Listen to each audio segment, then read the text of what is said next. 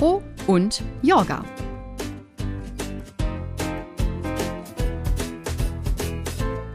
Hallo und herzlich willkommen zur ersten Folge von Pro und Jorga, dem Streit-Podcast mit Web-ID-Gründer und Fintech-Experte Frank S. Jorga. Ich bin Laura Bravand und werde durch die heutige Debatte führen. Das Konzept des Formats ist ja denkbar einfach. Also in jeder Folge darf sich unser Gast aussuchen, ob er oder sie für oder gegen eine aktuelle, heiß diskutierte These aus Technologie, Wirtschaft, Politik, Gesellschaft oder Kultur ist. Ja, und Frank gibt Jorga. Pardon, Kontra natürlich. Denn jede große Frage hat zwei Seiten. Und wir wollen hier stets beide beleuchten, um euch einen umfassenden Einblick in das Thema zu geben. Stimmt's, Frank? Perfekt dargestellt. Vielleicht von meiner Seite noch zwei, drei Worte ähm, zu dem Grundkonzept nochmal ergänzt. Das heißt, die Meinung, die hier vertreten werden, der Gast vertritt seine Meinung, die er zu dem Thema hat, und ich vertrete immer die Gegenmeinung. Das kann meine richtige Meinung sein, das kann aber einfach eine Meinung sein, die ich einnehme, weil mein Gast sich für eine Seite entschieden hat. Das heißt, ähm, keine Verwechslung darf möglich sein. Es kann sein, dass ich hier argumentiere für einen Standpunkt, zu dem ich eine ganz andere eigene Meinung habe. Ja, das soll nochmal herausstellen, dass es zu allen Themen mindestens zwei Meinungen oder eine Vielzahl an Meinungen gibt. Ja, ich freue mich schon sehr auf die heutige Debatte. Unser heutiger Gast ist Roberto Valerio, Start-up-Unternehmer aus Hamburg mit bislang vier gegründeten Software-Startups, zuletzt im Payment- und Risk-Management-Bereich. Herzlich willkommen, Roberto. Hallo Laura, hallo Frank. Ähm, ich freue mich sehr, hier zu sein. Ähm, bin auch sehr gespannt, was das heutige Thema sein wird und freue mich mit Frank, äh, den ja, mit dem ich auch eine äh, langjährige Freundschaft verbindet, ein bisschen zu diskutieren. Das ist sicherlich nicht das erste Mal, aber das ist das erste Mal in einem Podcast. sehr schön. Ja, heute dreht sich bei Pro und Jorga alles um Startups. Ja, 2016 gab es circa 54.000 davon in Deutschland. 2019 waren es schon 70.000, also ein Plus von fast 30 Prozent in drei Jahren. Und dabei überleben ja 80 bis 90 Prozent aller Startups gar nicht die ersten paar Jahre. Also darum ist unsere heutige Fragestellung Pleite, Falle, Startup. Sollten die Deutschen weniger gründen? Roberto, wählst du in Bezug auf diese Frage pro oder contra? Das würde ich tatsächlich verneinen, dementsprechend contra. Die Deutschen sollten definitiv mehr gründen. Tja, Frank, jetzt musst du dagegenhalten. So ist das Konzept. Das heißt, ich bin dann pro, das heißt aus meiner Sicht sollten die Deutschen weniger gründen. Ich bin gespannt auf die Debatte. Roberto, wir freuen uns über dein Eröffnungsplädoyer. Warum hältst du viele Gründungen, vielleicht auch mit manchmal nicht ganz durchdachten Ideen, für etwas Positives? Ich glaube, da würde ich erstmal mit äh, mit einem grundsätzlichen Gedanken starten. Ich glaube, dass äh, gerade in Deutschland mit der hochtechnologisierten Industriewirtschaft ähm, von großer Bedeutung ist, dass man Innovation fördert. Und wenn man sich ähm, die deutsche Arbeitswelt anschaut, gerade auch die Arbeitsmodelle in größeren Firmen oder in Konzernen, ähm, da wird das nicht unbedingt vorgelebt. Ähm, ich habe selber äh, für einen Incubator in der Otto-Gruppe gearbeitet und den mit aufgebaut und auch live mitbekommen, wie schwer sich gerade etwas größere Organisationen mit äh, Startups tun. Ähm, dazu kommt, dass das Risiko in größeren Organisationen auch selten belohnt wird. Also man behält seinen Job, wenn man in, in einem Angestelltenverhältnis arbeitet, ja eigentlich langfristig eher durch Fehlervermeidung und weniger durch die Unterstützung von neuen Projekten, die ja, so ist es halt leider, öfter scheitern und für die dann auch öfter mal ein Sündenbock gesucht wird. Also warum sollte ich in einer, in einer etablierten, in einer großen Organisation meinen Job, mein Gehalt riskieren? Äh, Gerade größer der Tanker ist, desto mehr ist man ja auch in, in, in Prozessen schon gefangen. Und deswegen glaube ich, muss man schauen, wie man Innovation generell ins Wirtschaftsleben ähm, hineinbringen kann. Und da halte ich eben äh, Gründung und tatsächlich äh, unternehmerisches Risiko für sehr sinnvoll und ich halte es für Deutschland auch äh, für dringend notwendig. Was nicht automatisch heißt, dass ich jetzt jede Gründung gut heiße. Also man sollte sich vorher schon direkt fragen, wofür man eigentlich gründet und ob man sich auch wirklich bewusst ist, was das für einen bedeutet. Und äh, das lernt man, glaube ich, auch nicht durch, durch eine Ausbildung und das lernt man auch nicht in etablierten Unternehmen. Ich bin auch kein Freund von den vielen Vorträgen und Büchern von erfolgreichen Startup-Unternehmern. Da lernt man dann meistens so die, die fünf Prozent äh, des sichtbaren Teils kennen aber die 95 Prozent des Eisberges unter dem Wasser, also die wirklich harten Auswirkungen eines Startup-Gründerlebens, die sieht man da meistens nicht. Ja, Frank, was, was hältst du dagegen? Was entgegnest du? Dass der Roberto ja versucht, hier seinen eigenen Standpunkt aufzuweichen. Ja, weil dein Standpunkt, Roberto, ist ja möglichst viele Gründungen. Es wirkte da schon viel relativierter. Ja, das heißt also, ähm, mein Standpunkt ist da ganz klar. Natürlich brauchen wir Gründungen. Gründungen sind extrem wichtig. Gründungen bringen Innovationen. Ja, und ähm, davon kann ich ja in Anführungszeichen ein Lied singen. Ja, ich habe ja selber schon mehrere Unternehmen aufgebaut, unter anderem ja die WebID, äh, deren Geschäftsführer ich auch äh, und Gründer auch ich bin. Und ähm, deshalb sind Gründungen immer was Gutes. Was ich nur plädiere ist, es gibt eine Vielzahl an Gründungen, die gar keine Chance haben zu überleben. Und das finde ich nicht gut. Ja, deshalb glaube ich, wir brauchen Gründungen, wir brauchen auch viele Gründungen, aber wir brauchen qualitative Gründungen. Ja, das heißt, ich glaube auch nach wie vor, nicht jedes Unternehmen wird es in fünf oder zehn oder 15 Jahren geben. Ja, dafür ist auch die Disruption viel zu viel und alles. Aber man sollte sich doch genau überlegen, ob man gründet und wenn man gründet, dass man einige Grundpfeile einhält, damit man auch mit hoher Wahrscheinlichkeit erfolgreich sein kann und nicht von vornherein das Scheitern impliziert ist. Roberto, da würde es mir noch recht geben. Frank, normalerweise widerspreche ich dir ja selten, aber in diesem Fall äh, wenigstens in Teilen. Ähm, ich glaube, es ist schwierig. Du hast eben bei keiner Gründung die volle Planungssicherheit. Und natürlich spielt Erfahrung eine Rolle. Du hast mehrere Unternehmen gegründet und dementsprechend bringst du die Erfahrung mit und hast auch selber auch schon schon ausreichend ähm, ausreichend Erfahrung sammeln können, ähm, was aus deiner Sicht gut funktioniert oder was aus deiner Sicht weniger gut funktioniert. Ähm, die meisten Gründer bringen das allerdings nicht mit. Und ich finde den, den Begriff Seriengründer, der wird ja, ist ja eine Zeit lang sehr, äh, sehr präsent gewesen, ist schwierig, weil du selbst nach einer erfolgreichen Gründung nie sagen kannst, ob deine nächste Gründung genauso erfolgreich wird. Das heißt, du begibst dich immer in eine Form der Unsicherheit. Das ist ja bei jedem innovativen Thema so, dass du eine These aufstellst, dass du glaubst, es besser machen zu können, dass du glaubst, ein, ein Produkt oder eine Dienstleistung zu, zu, zu verbessern und mit dieser Idee, mit dieser These halt etwas Neues aufbaust. Das heißt aber, man ist, man kann sich selten, glaube ich, sicher sein, dass man damit auch erfolgreich sein wird.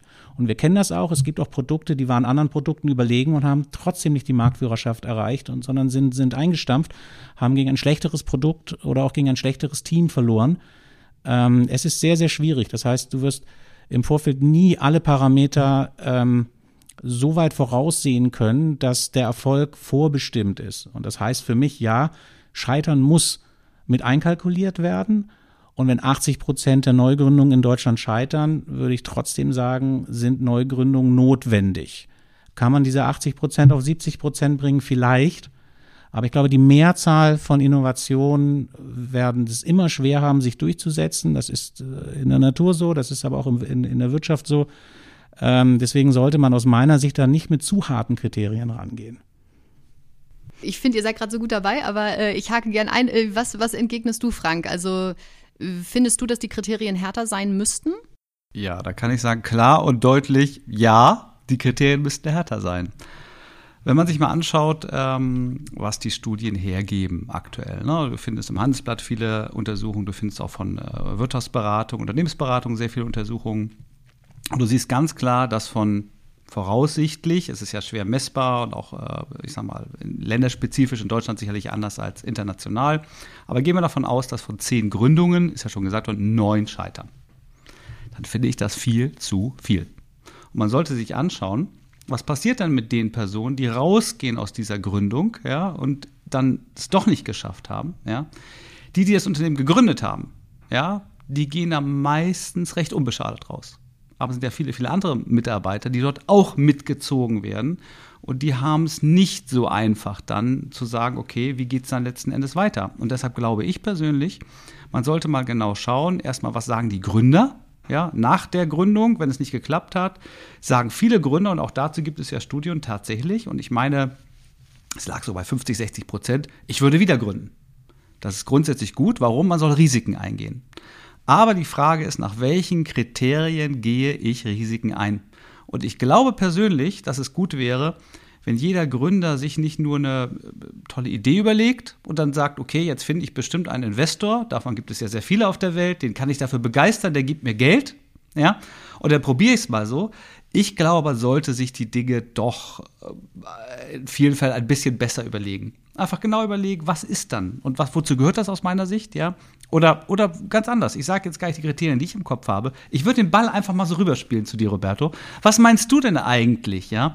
Äh, wenn du sagst, möglichst viele Gründungen und ich sage weniger, aber dafür qualitativ mehr ausgerichtete, also mehr auf ne, nachhaltiges Wachstum ausgerichtete, was glaubst du denn, was die richtigen Kriterien wären, was sich ein Gründer überlegen sollte, bevor ein Unternehmen gründet? Interessante Frage. Äh, ich würde einmal noch mal zum Anfang deiner, deiner Antwort zurückgehen. Und da hast du gesagt, äh, das hat ja auch etwas mit Verantwortung zu tun. Du gründest und du stellst auch Leute ein und du musst natürlich für dieses Projekt, aber später auch für die Firma und für deine Mitarbeiter Verantwortung übernehmen. Das ist genau richtig. Diese Verantwortung hast du aus meiner Sicht aber auch in größeren und etablierteren Strukturen. Es ist ja nicht so, dass du in einem großen Konzern dann quasi für dich alleine äh, herumfuhrwerkst, sondern du hast auch äh, Produkte, für die du vielleicht Verantwortung hast oder Abteilungen, Dienstleistungen. So. Und da trägst du aus meiner Sicht eine ähnliche eine ähnliche Verantwortung, dass deine Abteilung oder das, für das du verantwortlich bist in diesem großen Unternehmen, dass das funktioniert. Und du gehst auch das Risiko ein, dass du deinen Job dort äh, in Frage stellst, äh, dass da auch Mitarbeiter von dir äh, ihren Job verlieren, weil du diese Abteilung oder dieses Projekt nicht, nicht richtig führst.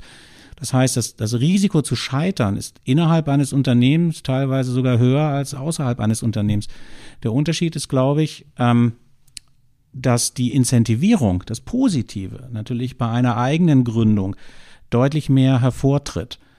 Und das hatte ich ja vorhin auch einleitend gesagt. In einem Unternehmen äh, macht man, in einem großen Unternehmen macht man oft Karrieren, indem man Fehler vermeidet. Ähm, da wird eben Innovation nicht incentiviert. Das ist auch ein großes Thema generell, ganz unabhängig von der Diskussion mit Startups.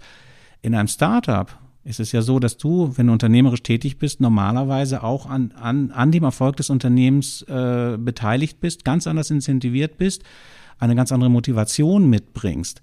Das Scheitern ist, glaube ich, etwas, was du in jedem Beruf, in jeder Position irgendwie, äh, wo du dieses Risiko tragen musst.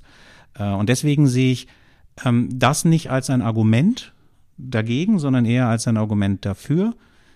Zum zweiten Thema, ja, schön, dass du darauf zurückkommst, Roberto. Mit dem ersten Thema hast du mich schon abgeholt, da gebe ich dir vollkommen recht.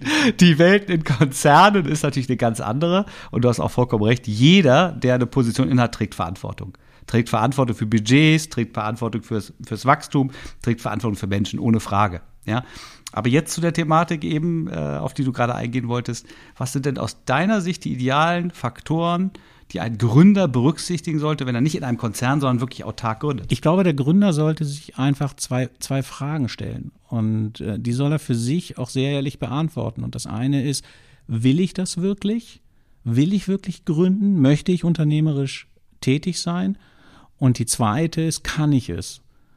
Und ich glaube, das ist sehr wichtig, dass man sich diese Fragen auch, auch ehrlich beantwortet. Denn das, das Wollen ist das eine. Man muss wirklich motiviert sein. Man geht neue Risiken ein. Man verändert sein, man geht oft ja auch aus der Komfortzone. Ein, ein ähm, Venture Capitalist hat mir mal gesagt, ja, die, die, die Droge, die viele Menschen haben, ist ihr Gehalt. Das kommt nämlich jeden Monat aufs Konto und das äh, lässt einen in, in seiner Komfortzone, Komfortzone äh, bleiben. Gründen heißt eben wirklich Risiken eingehen und auch materiell, oft eben materielle Risiken einzugehen. Und dafür ist auch nicht jeder gemacht. Das ist ein, äh, ist ein schwieriges Thema. Ähm, Erfolg ist in den wenigsten Fällen über, über Nacht äh, zu erzielen.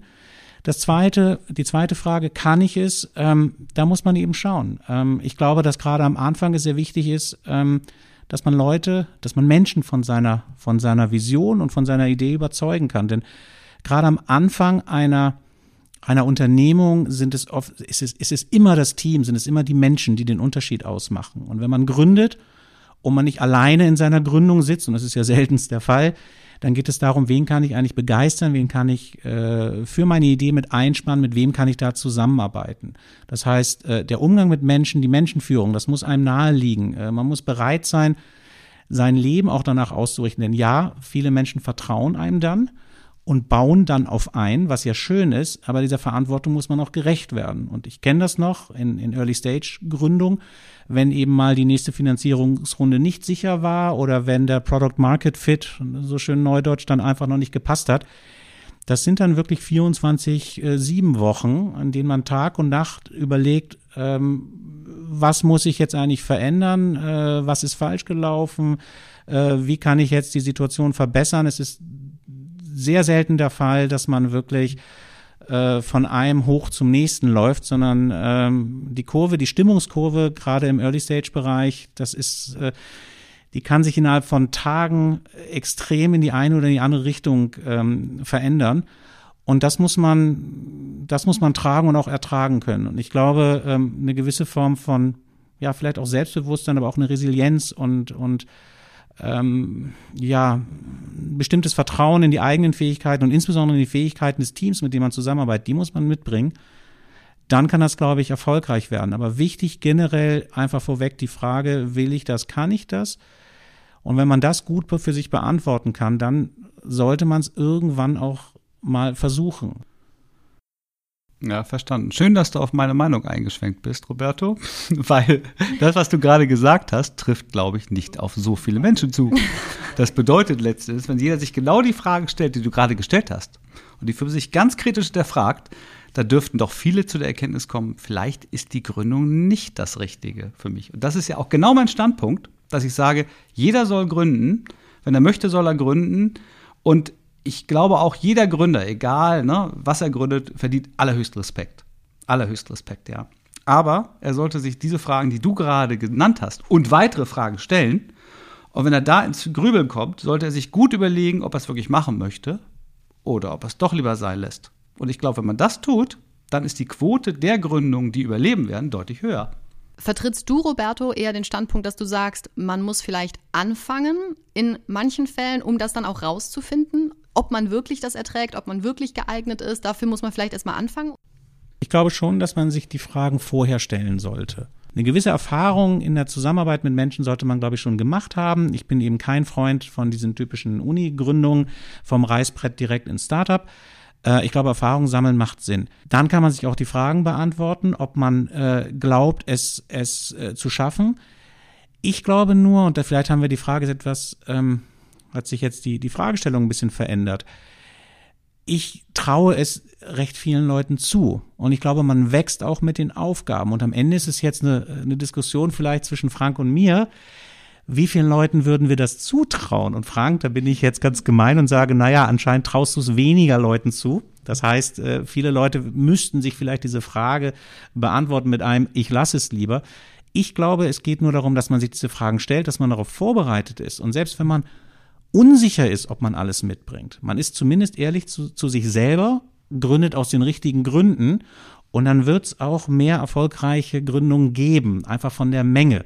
Und deswegen kann ich nur sagen, stellt euch die richtigen Fragen am Anfang, aber dann irgendwann, äh, wenn man grundsätzlich der Typ dafür ist, wird irgendwann auch der Zeitpunkt kommen oder die Möglichkeit, wo man diesen Sprung mal wagen kann. Und dann sollte man den auch machen.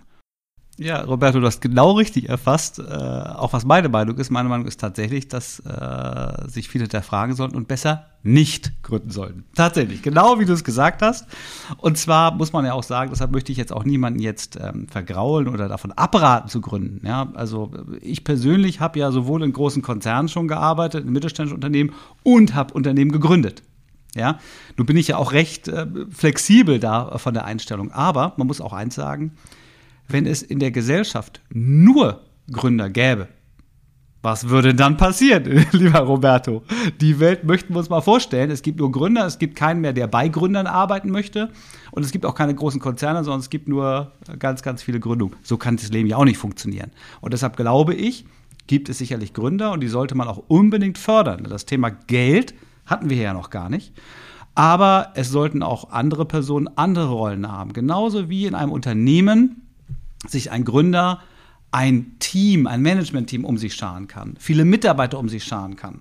Ja, ich meine, äh, ich meine, wenn du schaust, die Web-ID, ja, die Gesellschaft, die ich jetzt als ähm, Geschäftsführer ähm, führe und gegründet habe, hat mittlerweile über 900 Mitarbeiter. Ja, klar, da sitzen sehr, sehr viele in dem Identifikationscenter, ja, ganz, ganz toll ausgebildet, die ihre Sache sehr, sehr gut machen.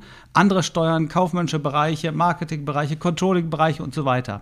Und alle eint die Vision, dieses Unternehmen nach vorne zu bringen.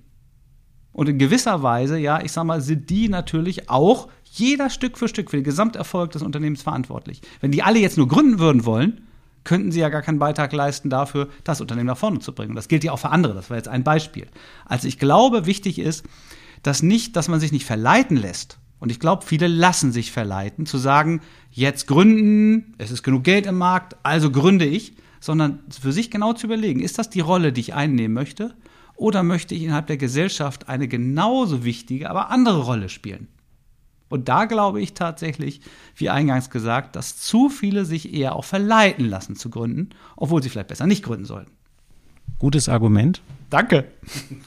Lass ich natürlich auch so stehen. Ähm, ich glaube, in Deutschland gibt es noch einen Aspekt, den wir, über den wir gar nicht gesprochen haben. Und das ist äh, grundsätzlich das Thema des Scheiterns. Und das darf man natürlich auch nicht vergessen, weil du sagst natürlich hier auch völlig zu Recht, naja, viele gründen und sind sich vielleicht auch gar nicht der Konsequenzen bewusst. Und eins muss man wirklich sagen, die Konsequenzen in Deutschland sind höher oder sind, sind negativer behaftet als in vielen anderen Ländern. Äh, ich kenne das aus anderen Kulturen, wo gesagt wird, ach, du hast gegründet, das hat nicht funktioniert, alles klar, was hast du als nächstes gemacht? Ähm, in Deutschland, aus meiner Sicht und aus meiner Erfahrung, wird oft noch stillschweigend irgendwie hinterfragt, ob das denn richtig war zu gründen, gerade wenn man damit gescheitert ist. Ich habe selber auch ähm, schon Gründungen gehabt, die nicht so gelaufen sind, die ich mir, wie ich es mir vorgestellt habe. Und man wird dann teilweise bemitleidet, teilweise belächelt, äh, oftmals aber auch äh, kritisiert. Und das ist, glaube ich, schwierig. Ich finde den Mut, den man braucht, äh, zu gründen und die Arbeit, die sich viele Menschen auch mit ihren Gründungen machen, die sollte vielleicht etwas besser honoriert werden. Ich sage auch nicht, dass jeder immer wieder gründen sollte. Also es wird auch viele Menschen geben, die den Versuch wagen, was ich hoch anrechne, die feststellen, dass sie es nicht, nicht schaffen oder einfach nicht zurechtkommen oder einfach äh, auch, auch vielleicht ein, ein falsches Timing hatten, äh, sich da vielleicht auch überschätzt haben man darf, man muss aufpassen, wie man mit, mit, mit dieser Situation natürlich umgeht. Und ich glaube, in Deutschland ist das immer noch, wird das oft noch stigmatisiert, der gescheiterte Gründer. Ähm, das kann sich tatsächlich auch bis auf die berufliche Karriere dann noch auswirken. Und ähm, das ist ein Thema, worüber man sicherlich nochmal noch mal getrennt diskutieren sollte ähm, was man noch nicht unterschätzen sollte. Das macht aber für viele Menschen diesen Sprung in die Selbstständigkeit so extrem hoch, weil sie sagen, naja, und wenn es nicht klappt, was denken mein, was denkt mein berufliches Umfeld, was denken meine Freunde? Es geht gar nicht so sehr, dass man auch vielleicht seine Familie äh, materiell ins, ins Risiko bringt, sondern äh, da spielen viele Themen eine Rolle. Und ich glaube, ähm, daran sollte man arbeiten. Man sollte die Menschen darauf vorbereiten aufs Gründen, aber man sollte ihnen auch klar machen, ähm, dass es da auch wieder einen Ausstieg gibt. Also, Roberto, du glaubst, dass auch dieses Angst vor der Stigmatisierung, gegebenenfalls, wenn man versagt oder wenn man scheitert mit dem Startup, dass das viele Leute abhält? Ja, ich glaube, man bräuchte einfach eine offenere Diskussion darüber. Und die wird in Deutschland ähm, nicht besonders professionell geführt. Ich halte nichts von diesen Fuck-Up-Nights, wo dann äh, vermeintliche Gründe erzählen, warum sie gescheitert sind und das ganze Thema auch fast ins Lächerliche gezogen wird, weil man vergisst, dass da, da stecken manchmal ganze wirtschaftliche Existenzen dahinter. Da haben Leute ihren Job verloren, der Gründer hat vielleicht seine letzten Ersparnisse damit reingenommen. Das, ich habe das alles schon gesehen, auch in meinem Umfeld, äh, bis hin zu, zu Familien, die auseinandergebrochen sind. So, das ist für mich kein Thema, was witzig ist. Und äh, man darf auch nicht vergessen, wenn so eine Gründung scheitert, das ist nicht von einem Tag auf den nächsten begraben. Also allein, und wir reden ja auch davon, wie man eine Firma gründet und dass man das alles in Deutschland vereinfachen sollte von der, äh, von der Bürokratie. Ja, schließ mal eine Firma in Deutschland. Das kostet über ein Jahr, eine Firma ordentlich zu liquidieren. Das kostet zwei Jahresabschlüsse. Das erfordert enormes Wissen. Da sind Haftungsfragen, die oft äh, nicht geklärt sind. Eine Insolvenz möchte man dann eigentlich auch immer vermeiden. Das heißt, ich finde es gar nicht so schlecht, wenn man einen, einen, einen höheren Einstieg hat in das Thema, wenn man den Leuten auch das Rüstzeug mitgibt und sie anleitet, wie sie gründen, aber ihnen auch klar macht, okay, und wenn es nicht funktioniert, gibt es auch einen Weg da raus. Und da muss ich ganz ehrlich sagen, da ist aus meiner Sicht auch die Politik, äh, die Finanzbehörden gefor ge gefordert, dass man auch jemandem, der gescheitert ist, irgendwo wieder entgegenkommt. Und wenn es auch nur steuerlich ist äh, und, und den Menschen dort wieder hilft. Also es geht einmal auch um die öffentliche Wahrnehmung. Wenn so eine Gründung, und wir wissen ja, 80 Prozent der Fälle äh, funktioniert es nicht, wie ist die öffentliche Wahrnehmung, wenn jemand scheitert, aber was sind auch die Implikationen und wie kann da die Politik ähm, die Gesetzgebung äh, die, bis hin zum Finanzamt, wie können wir dort äh, diese Menschen auch wieder mit eingliedern in, in, in, in eine neue Position, in eine neue berufliche Perspektive. das ist ein Thema, ähm, was selten besprochen wird, weil diese Leute natürlich auch nicht groß in der Öffentlichkeit stehen. Du hast ja ähnliches gesagt, Frank, zu Beginn, dass es auch viel darum geht, was mit den Menschen dann passiert. Also da haben wir ja sogar einen kleinen Konsensbereich zwischen euch beiden gerade mal erreicht, oder? Ja, Laura, du hast recht. Das Ganze funktioniert hier nicht so gut, weil Roberto immer wieder auf meine Meinung einschwenkt. Nein, nein, Spaß beiseite. Äh, die Punkte, ich meine, uns eint ja der Blick auf das Inhaltliche. Ja, auch wenn Roberto klar sagt, lieber mehr Gründung und ich sage, lieber etwas weniger Gründung. Aber der Blick ist schon so. Und wenn ich dir dazu höre, Roberto, das ist, kann natürlich so ein bisschen rüberkommen wie ein bisschen, habt Angst, ja, vor der Gründung, ja, weil die Voraussetzungen und die Rahmenbedingungen eben nicht optimal sind. So, das heißt aber nicht, wir wollen jetzt nicht auffordern, habt Angst, ganz im Gegenteil, denn wir beide sagen ja, gründet. Drei Ausrufezeichen, ja, und das ist dann eher ein Appell an die Politik, an die Gesellschaft und alle anderen, ja, zu sagen, Gründer zu akzeptieren, zu feiern, wenn sie erfolgreich sind und trotzdem zu respektieren, wenn sie nicht erfolgreich sind. Ja, weil ich sag mal, ob Erfolg oder nicht Erfolg, das ist, hängt ja von vielen Faktoren ab. Ja, und man sollte versuchen, die Leute so erfolgreich wie möglich zu machen. Aber wenn einer scheitert, dann muss das ganz normal sein und jeder bekommt eine zweite, dritte, vierte Chance. Auf jeden Fall. Ja, und ich glaube, da haben wir die gleiche Zielrichtung. Nur, ich glaube, er sollte sich neben den genannten Voraussetzungen einfach, bevor man gründet, einige Punkte klar machen. Was wären denn so die Punkte, wo du sagst, das, das würdest du empfehlen?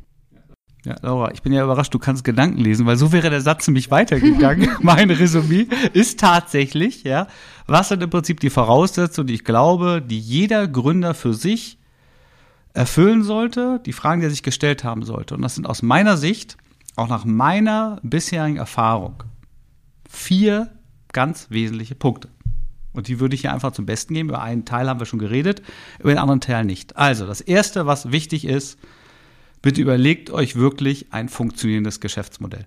Ja, ich meine, aus einer Idee heraus, aus einem Hobby heraus oder aus irgendeiner Vision heraus etwas zu machen, kann nur dann nur funktionieren, wenn man wirklich ein Geschäftsmodell aufbauen kann. Geschäftsmodell bedeutet, jedes Modell, wenn es in der Gesellschaft, in der Volkswirtschaft funktionieren soll, muss Umsätze produzieren und irgendwo auch das Ziel haben, irgendwann Gewinne zu produzieren.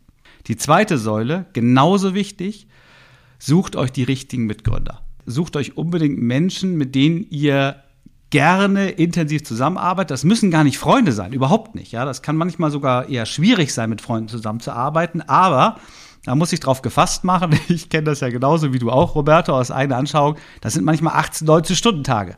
Ja, und wenn man die dann verbringt mit Menschen, mit denen man nicht gerne arbeitet, ist das schwierig. Also ganz wichtig, die richtigen Personen. Und auch da muss ich sagen, also diese Erkenntnis, die ich jetzt ähm, zum Besten gebe, lag nicht immer vor. Und auch ich habe schon Fehler gemacht. Ja, und äh, habe auch schon wirklich ähm, sehr harte menschliche Enttäuschung erlebt, ja, äh, zusammen mit Gründern. Und von daher hat man daraus auch gelernt, guckt euch genau an, mit wem ihr gründet. Das ist der zweite Punkt. Der dritte Punkt stellt die Finanzierung sicher ein Unternehmen, was aufgebaut wird, wird aus meiner Sicht immer am Anfang Geld benötigen, um zu wachsen. Und wenn man sich Pläne aufstellt, muss man immer damit rechnen, dass diese Pläne nicht ganz so aufgehen, wie man sich gestellt hat. Das heißt, lieber ein bisschen mehr Geld zu haben, um auch mal Durststrecken durchlaufen zu können, als jetzt nach dem ersten Jahr mit nicht ausreichend Erfolgen aufgeben zu müssen, weil man nicht genug Geld hat. Ja, das heißt, das kann sein, dass man eben äh, das über Bankkredite macht. Das kann sein, dass man eigenes Vermögen einsetzt. Ja, es kann aber auch genauso gut sein, dass man relativ früh Investoren mit hinzuzieht. Alles saubere Wege, aber man sollte sich genau überlegen, wie man die Finanzierung äh, klarstellt. Und dann kommt der vierte Punkt. Man muss sich von vornherein die Frage stellen, ist man Gründer? Gründer zu sein bedeutet nicht nur Freude ja, weil alle sagen, oh schön, du hast ein Unternehmen gegründet, sondern man muss sehr, sehr viel Motivation haben. Du musst lange Tage durchstehen, du musst Misserfolge durchstehen. Und diese Misserfolge, die du erlebst, wirken viel, viel persönlicher, als wenn du das in großen Konzernen erlebst. Du wirst diese Dinge auch persönlich nehmen. Und du musst dir wirklich genau die Frage stellen, bist du Gründer, dass du es schaffst, auch Durchstrecken zu durchstehen. Du kannst natürlich, wenn du Erfolge hast, die auch gerne feiern, ja, auch gerne bis spät in die Nacht. Du musst aber morgen früh wieder um 7.30 Uhr oder um 8 dann wieder durchstarten. Das heißt, man muss sich wirklich die Frage stellen, hat man diese Motivation, bringt man die so mit, das zu tun? Und ich glaube tatsächlich, wenn man diese vier Punkte ja, für sich ganz sauber beantwortet, ja, und da klare Antworten drauf hat, dann ist die Wahrscheinlichkeit für den Erfolg dieses Startups sehr hoch. Roberto, du bist eben schon ein bisschen unruhig geworden auf deinem Stuhl. Möchtest du etwas dazu sagen oder entgegnen? Ja, ich glaube, ähm, natürlich ist es schwierig, jetzt äh, Frank komplett zu widersprechen, weil wir, wir bringen einiges, wir bringen beide einiges an Erfahrung mit, was das Gründen angeht. Wir kennen unsere Geschichten auch, die haben wir uns äh, an, an langen Abenden schon gegen, gegenseitig erzählt. Ähm, nein, das wäre jetzt übertrieben, aber ähm, äh, wir, wir, wir wissen eben um, um die, die Höhen und die Tiefen ähm, dieses, dieses Startup-Lebens. Ich würde bei den ersten drei Aspekten, die Frank auch gerade erwähnt hat, direkt auch zustimmen. Das ist auch wichtig dass man einen Plan hat, dass man mit den richtigen Leuten zusammenarbeitet, dass irgendwie die, die Kasse stimmt, dass man irgendwie überleben kann. Beim vierten, das ist ein bisschen schwierig. Ich glaube nicht, dass man im Vorfeld unbedingt zu 100 Prozent vorhersagen kann, ob man ein Gründer ist oder nicht. Da bin ich ein bisschen anderer Meinung als Frank. Ich habe Leute gesehen, denen ich das gar nicht zugetraut habe, die extrem erfolgreich geworden sind und bei anderen Menschen, bei denen ich dachte, das ist ein Selbstläufer, die sind an ihren eigenen äh, hohen Plänen gescheitert. Ich vergleiche das manchmal ein bisschen mit, mit Elternschaft. Viele Menschen werden ja irgendwann Vater oder Mutter und es ist ein wenig Learning by Doing. Das heißt, man kann nicht jede Eventualität vorher schon ausschließen. Es gibt Menschen, die können, die können sich sehr schnell auf, auf ein neues Umfeld einstellen und äh, sind da sehr flexibel und andere Menschen scheitern an den, an den kleinsten Aufgaben. Und das würde ich im Startup-Umfeld eben genauso sehen. Ein Teil ist einfach Unsicherheit und ein Teil muss man dann einfach durch Mut kompensieren.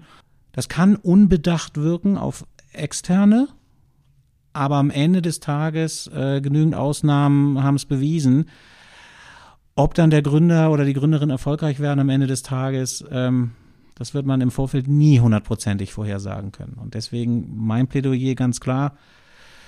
Und ich, ich ermutige auch jedem zu gründen. Wenn man sich selber ehrlich die Fragen gestellt hat, dann hat man zumindest, ist man zumindest mit sich selber im Reinen und es dann einfach mal versuchen.